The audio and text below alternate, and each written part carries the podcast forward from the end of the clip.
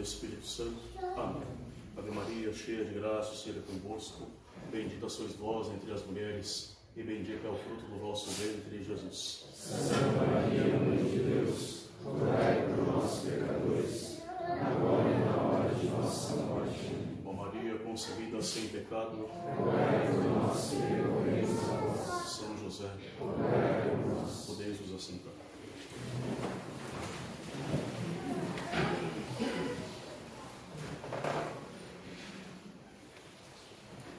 Senhor, coloque a tua mão sobre ela e ela viverá. Ainda que eu toque somente o seu vestido, eu serei curada. O Evangelho deste, deste 23 domingo nos relata dois milagres distintos de nosso Senhor Jesus Cristo.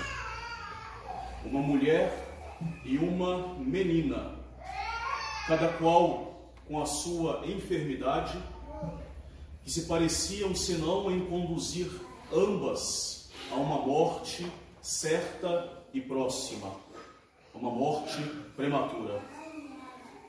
Uma delas, uma menina de 12 anos, como diz um outro evangelista, havia contraído uma enfermidade repentina que a levou, que a levaria em pouco tempo à morte. A outra, uma mulher que já padecia há 12 anos de um fluxo uterino de sangue, que acabava a cada dia com as suas forças, pouco a pouco, conduzindo-a pouco a pouco à morte. Em ambos os casos não havia solução possível, senão nosso Senhor. Nosso Senhor indo até uma delas, indo até uma menina, livrou a outra que cruzou ele no seu caminho, livrou, livrou a outra de uma caminhada trágica e lenta para a morte. E nosso Senhor, ele se torna para ambas, essas duas moças, essas duas mulheres, nosso Senhor se torna para ambas esperança de vida e, sobretudo, de vida eterna, simbolizada nessas duas curas operadas por Cristo.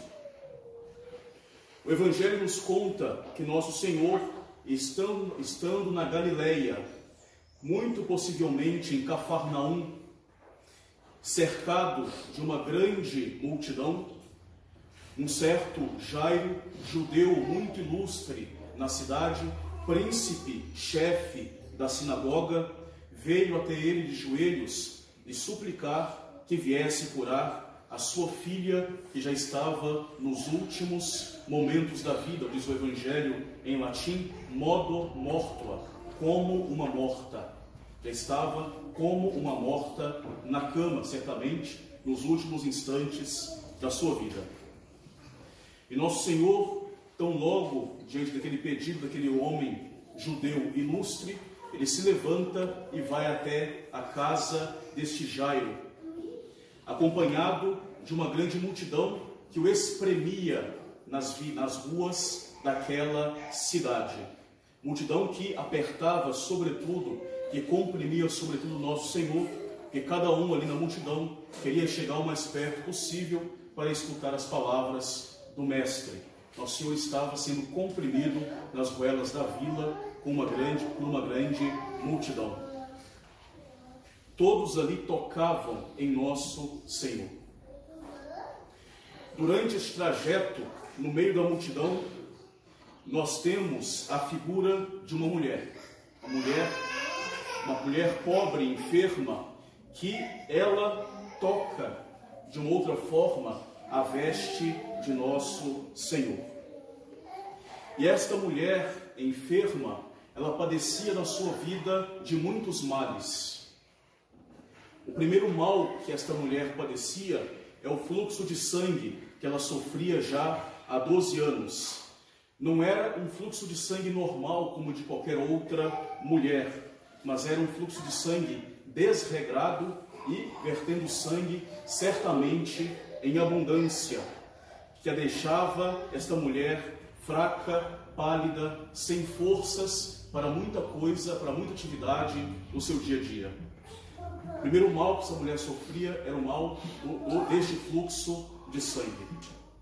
O segundo tipo de mal que esta mulher sofria é porque ela passou pela mão de muitos e muitos médicos em diversos tratamentos, tratamentos que foram para ela desastrosos e ineficazes, que causavam para ela um grande sofrimento.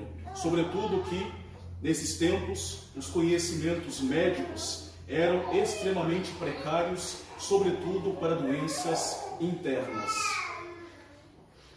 O terceiro tipo de mal que esta mulher sofria era a miséria, a extrema pobreza, que ela gastou tudo quanto ela tinha de bem com os tratamentos que foram ineficazes, que levou ela a uma grande pobreza.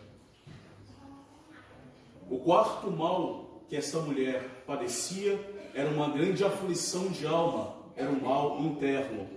Ela acabava vendo que a sua doença ela só piorava e iria conduzi-la a uma morte certeira e próxima.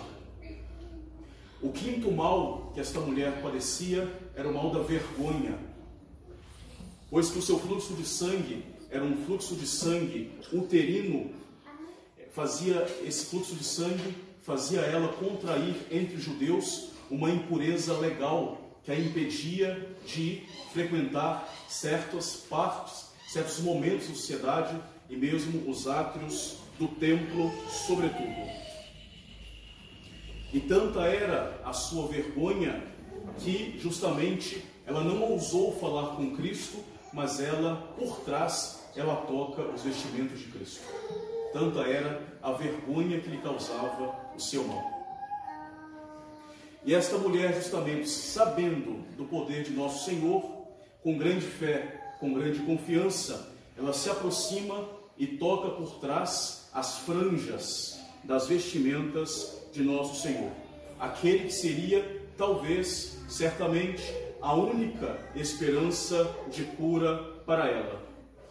Então, logo, ela se sente curada do seu fluxo de sangue. Nosso Senhor, ele se volta para a multidão e pergunta: Quem é que me tocou? Os discípulos e São Pedro, em primeiro lugar, eles ficam tanto abismados: como assim quem tocou em Cristo? Todo mundo aqui está tocando em Cristo. A multidão está espremendo Cristo no meio desta, dessas ruas tão estreitas. Como assim quem me tocou? Todo mundo está encostando em Cristo. Nosso insistia: quem me tocou? Nosso Senhor, ele sabia muito bem quem havia tocado nele. Porque nosso Senhor é Deus, é, é onisciente. Nosso Senhor sabia quem havia tocado nele de uma maneira diferente. Não como os outros. Alguém havia tocado nele por um motivo muito específico. E nosso Senhor sabia muito bem quem era aquela mulher, qual a história daquela mulher e como ela foi curada. A cura daquela mulher, ela foi um ato voluntário de nosso Senhor. Nosso Senhor sabia que aquela mulher iria lhe tocar, nosso Senhor sabia que aquela mulher havia lhe tocado, nosso Senhor quis, naquele momento do toque daquela mulher, curá-la da sua enfermidade. O toque nas vestes de Cristo não foi uma superstição mágica daquela mulher. Ah, vou tocar na, na roupa e só a roupa vai me curar. Não. Cristo voluntariamente sabendo do toque específico daquela mulher, curou aquela mulher. Nosso Senhor sabia muito bem daquela mulher. Nosso Senhor não ouviu a voz dela, não olhou no rosto dela, mas ouviu a voz que partia do seu coração e que pedia a cura. Então, logo, voluntariamente, nosso Senhor a curou através do simples toque daquela mulher. Nosso Senhor escutou a voz daquela mulher, a voz do seu coração. Não precisa ele escutar a voz, a sua voz exterior, olhar na sua face, simplesmente escutar a voz da sua oração mais íntima, que elevava a Deus, para Deus aquele pedido que ela tanto necessitava, aquela graça que ela tanto necessitava. E nosso Senhor insiste: quem foi que me tocou? Os discípulos não entendem nada, como sempre. Nosso Senhor, quem foi que me tocou?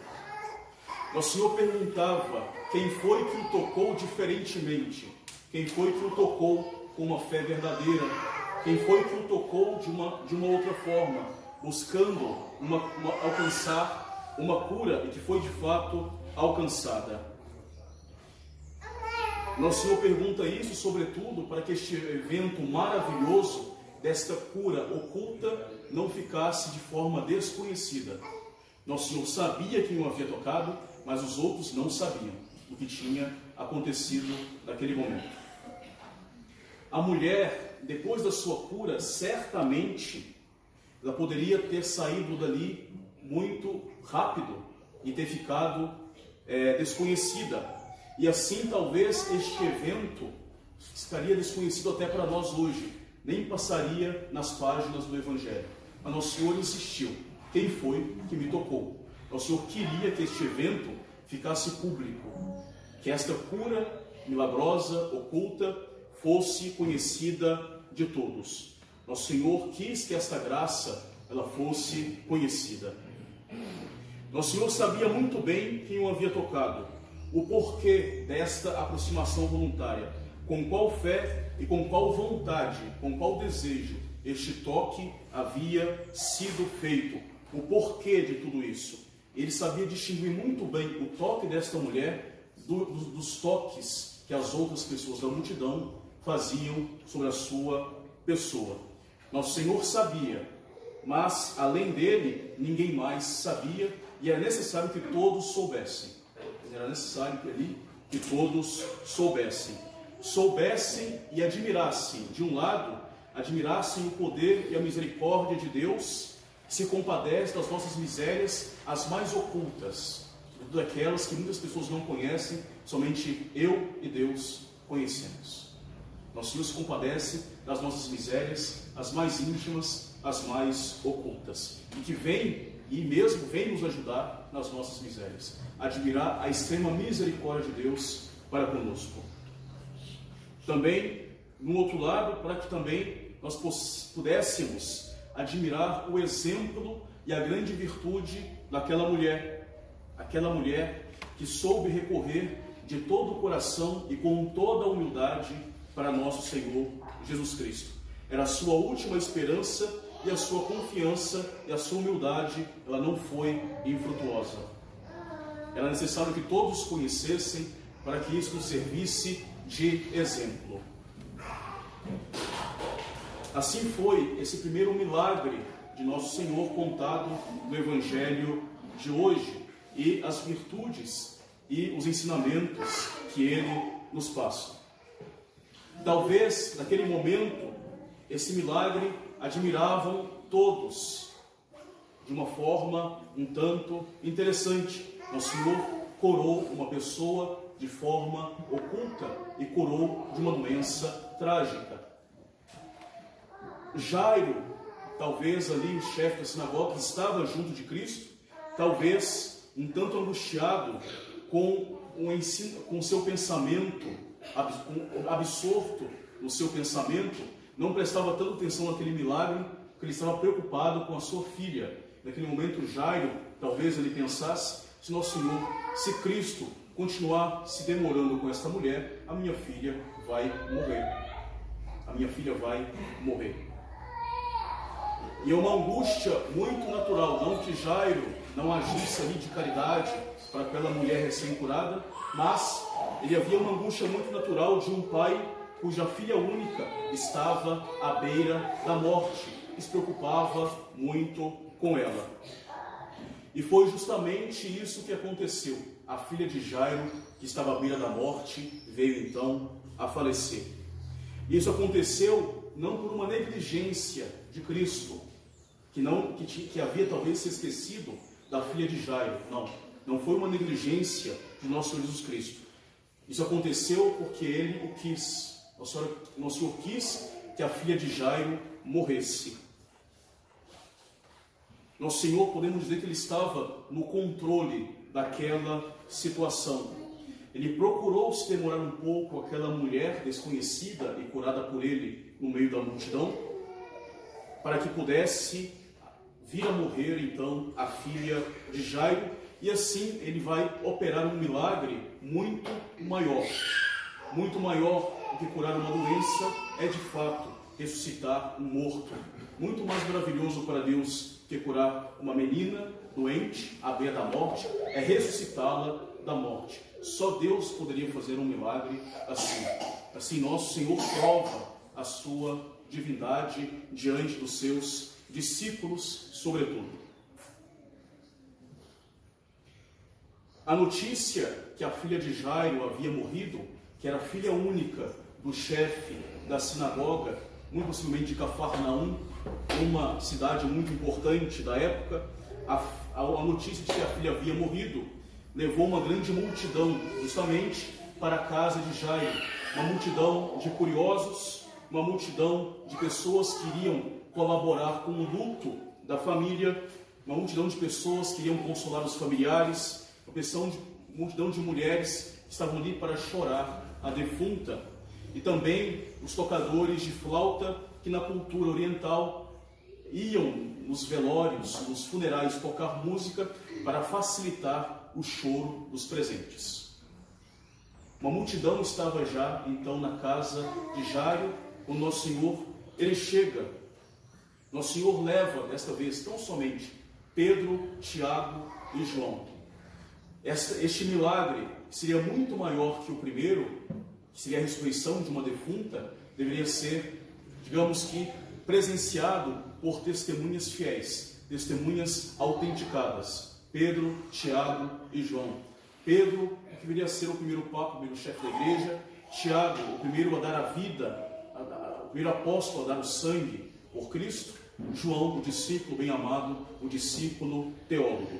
Então, o Senhor toma consigo somente Pedro, Tiago e João para levá-lo, para levá-los dentro da casa de Jairo e assim poder operar o milagre de ressurreição da menina. Então, o Senhor entra na casa e expulsa aqueles que estavam lá, dizendo: a menina não está morta, ela apenas dorme. De fato, a menina estava morta. Menina estava morta. E de fato, para aquele que é o autor da vida, para aquele que tem a vida em plenitude, a morte é apenas um sono. A menina estava morta, mas não para Cristo, mas não para aquele que possui a vida em plenitude, que pode dar a vida e tirar a vida. Nosso Senhor vai à casa de Jairo, entra e desperta a menina. Menina, levanta-te. A menina se levanta, a menina fica de pé. E São Lucas completa no seu evangelho que não somente a menina ficou de pé, mas nosso Senhor ordenou que dessem de algo para que a menina comesse, não somente para que a menina restabelecesse as suas forças naturais, mas para que nosso Senhor pudesse provar diante de todos de fato que ali acontecia um real milagre de ressurreição, porque a princípio um morto não pode comer. Nosso Senhor ordena a menina coma diante de todos para provar o milagre da ressurreição. E assim nós temos nesse Evangelho esses dois belos milagres conexos entre eles pela gravidade da situação de ambas essas moças, essas duas mulheres. E nós podemos tirar para nós algumas pequenas lições de, desses dois acontecimentos do Evangelho deste domingo. Primeiramente, a atitude dessas pessoas do Evangelho são grandes exemplos de fé e de confiança para todos nós.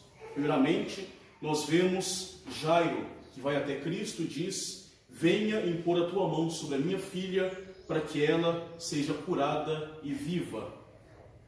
Isto manifesta uma profunda fé, uma profunda confiança no poder de nosso Senhor Jesus Cristo. Profunda fé e confiança que nós, na nossa vida cristã, nós devemos ter concretamente na nossa vida, sobretudo para o campo espiritual, com esta plena certeza de que nosso Senhor pode sim tocar a nossa alma, pode impor a sua mão sobre a nossa alma e nos livrar das nossas misérias. E certamente nós seremos atendidos. Nós devemos pedir isso ao nosso Senhor numa real vida de oração católica, todo católico deve ter. Nossa primeira responsabilidade para com Deus, a nossa vida de oração. Nós podemos pedir a Deus nossa vida de oração. Senhor, coloca a tua mão sobre a minha alma, para que ela se cure e para que ela viva. Coloque a tua mão sobre as minhas potências humanas, para que elas se fortaleçam. Coloque a sua mão sobre a minha vida, para que eu possa me levantar e eu possa caminhar os caminhos das virtudes, dos mandamentos, no caminho da santidade. O Senhor pode colocar sua mão sobre nós e nos curar, uma verdadeira cura espiritual, contanto que nós, de nossa parte, tenhamos também a nossa atitude, nos levantemos e andemos, né? façamos também a nossa parte, abramos a nossa alma totalmente para a ação da graça e, é, e essa intervenção de Cristo em nós, essa cura real de Cristo em nós, ela de fato se fará. Também aquela mulher em meio à multidão é um grande exemplo para nós. Ela não ousou se dirigir a Cristo, mas ela simplesmente meditou consigo mesma: basta que eu toque no vestido dele, que eu serei curada. Basta que eu me aproxime e que eu toque em Cristo. E nós também devemos, em nossa vida, ter esta fé profunda na eficácia do contato da nossa vida com a vida de nosso Senhor Jesus Cristo. Nós devemos buscar ter contato, buscar tocar em nosso Senhor Jesus Cristo, e nós seremos curados das nossas misérias espirituais. E nós tocamos em Cristo através da igreja, através dos sacramentos, através das boas obras, através das virtudes praticadas concretamente nossa vida cristã, através das boas confissões feitas, através da nossa oração cotidiana, sobretudo meditativa, através da caridade para com as outras pessoas. Nós podemos tocar em Cristo. Esse toque que nós fazemos em Cristo por meio dos meios que a igreja nos ensina, opera em nós uma real cura espiritual, opera em nós crescimento nas virtudes, nos ajuda a crescer de fato em santidade. Nós devemos ter em nossa vida essa profunda convicção. Basta que eu toque as vestimentas de Cristo. Basta que eu toque nessas boas, que eu toque em Cristo através das suas vestimentas, que são os atos de devoção, as boas obras, as virtudes, tudo, tudo quanto nos ensina a igreja como meio de conseguir a graça divina, basta que eu toque em Cristo para que minha vida se reste... minha vida se concretize, se restabeleça. Não é possível uma vida cristã sem um contato com o nosso Senhor Jesus Cristo. Né? Devemos ter contato diário com Cristo, no mínimo, através da nossa vida de oração. Eu tenho que tocar em nosso Senhor Jesus Cristo, nas vestes de nosso Senhor Jesus Cristo. Depois, essas atitudes narradas pelo Evangelho são para nós exemplo de grande esperança. Que quando tudo parece perdido para nós, humanamente falando, assim como era estava perdido, tanto para, para uma mulher quanto para outra, tanto para a mulher quanto para aquela menina, quando tudo parece perdido, nós podemos sempre buscar o auxílio em Deus, o auxílio na misericórdia de Deus, qualquer que seja a nossa miséria, nós podemos recorrer a nosso Senhor, qualquer que seja a nossa dificuldade. Nosso Senhor Jesus Cristo, Ele é esperança, sobretudo na nossa morte espiritual. Ele é aquele que porta a real solução para os nossos vícios, para os nossos pecados, para nossas misérias, para nosso crescimento espiritual. É Ele que nos chama, nos ordena a nos levantar através da ação da Sua graça. É Ele que nos dá a vida em abundância e a vida abundância se concretiza na vida eterna. Somente nosso Senhor Jesus Cristo pode nos ajudar de forma plena, de forma eficaz e de forma concreta. Quando tudo parece perdido, nós temos sim uma solução em nosso Senhor Jesus Cristo, nos convertendo totalmente para Ele assim como ele foi solução para aquela mulher que o tocou de forma oculta, assim como ele foi solução para a filha de Jairo. Ele nos chama e nos leva de um estado de morte espiritual a um estado de vida em plenitude. É interessante notar que São Gregório Magno, ele nos diz que nosso Senhor, ele opera três ressurreições narradas pelo Evangelho, pelos Evangelhos, essas três ressurreições representam três ressurreições de três estados distintos de morte espiritual que nós podemos padecer. Os evangelhos nos relatam que Cristo ressuscita a filha de Jairo, nosso Senhor ressuscita o filho da viúva de Naim, nosso Senhor ressuscita depois o seu amigo Lázaro. Nosso Senhor, nos diz o evangelho de hoje, ele ressuscita a filha de Jairo dentro da sua casa. Ele vai até a casa de Jairo, ressuscita lá a sua filha. Ou seja, nosso Senhor, ele é a solução para os nossos pecados ocultos. A menina tinha acabado de morrer. Nosso Senhor visita ela na sua casa. Solução para os nossos pecados ocultos, os pecados íntimos, aqueles pecados graves que são meramente internos, pecados mais fáceis de ser abandonados. Pois nosso Senhor disse: a menina apenas dorme. Nosso Senhor depois lhe ressuscita o filho da viúva de Naim, como nós vimos em algum evangelho deste tempo, também depois de Pentecostes. Ressuscita o filho da viúva durante um cortejo fúnebre no exterior, na porta de uma cidade, indo em direção ao cemitério. Assim, isso nos diz São Gregório que nosso Senhor, ele vem também ser a solução para os nossos pecados graves externos, que se manifestam de forma externas e que têm maior intensidade sobre nós, que justamente é um pouco mais difícil de nos livrar deles. E ele é a solução para esses pecados que passam para o exterior e também pecados públicos. Enfim, nosso Senhor no Evangelho ele ressuscita Lázaro, que já estava há quatro dias dentro de um sepulcro e já estava cheirando mal, que é o último estado de uma alma em pecado, há quatro dias fechada, cheirando mal, dentro de um sepulcro.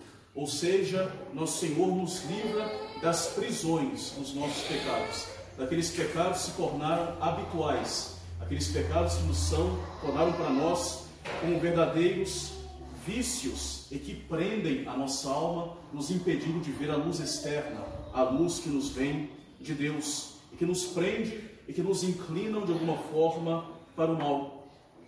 A pessoa está presa no sepulcro do vício, não consegue ver a luz e o bem de muitas virtudes e de muitos bens.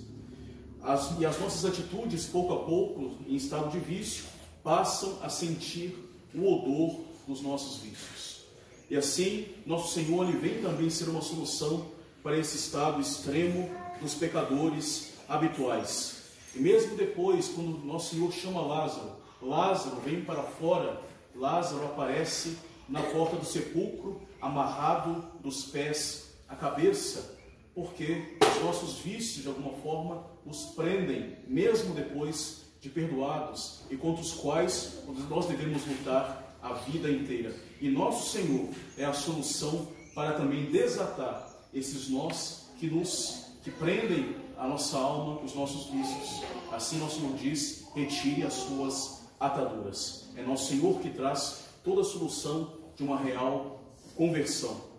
Sem nosso Senhor, sem nosso Senhor que vem e continua fazendo esse trabalho de nossa ressurreição espiritual, certamente nossa alma em estado de vício, depois de perdoada, voltaria ainda cair nas suas mesmas misérias, como acaba de fato acontecendo. É nosso Senhor que vem até nós nos dar a solução para os nossos pecados. E é importante notar que nessas situações de morte espiritual, da mais simples, da mais simples até a mais extrema, a solução é e sempre será nosso Senhor. Isso deve nos encher de fé, de uma fé viva, de uma esperança concreta e da certeza que não haverá solução possível fora da graça trazida por Cristo. Não haverá solução possível para nós fora da redenção, fora dessa vida em abundância que nos traz nosso Senhor Jesus Cristo.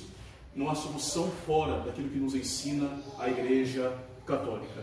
E que nós podemos então, diante disso, com essa esperança firme, ouvir então na, sua, na nossa vida a sua voz e poder abraçar esta vida que Ele a qual ele nos chama a abraçar.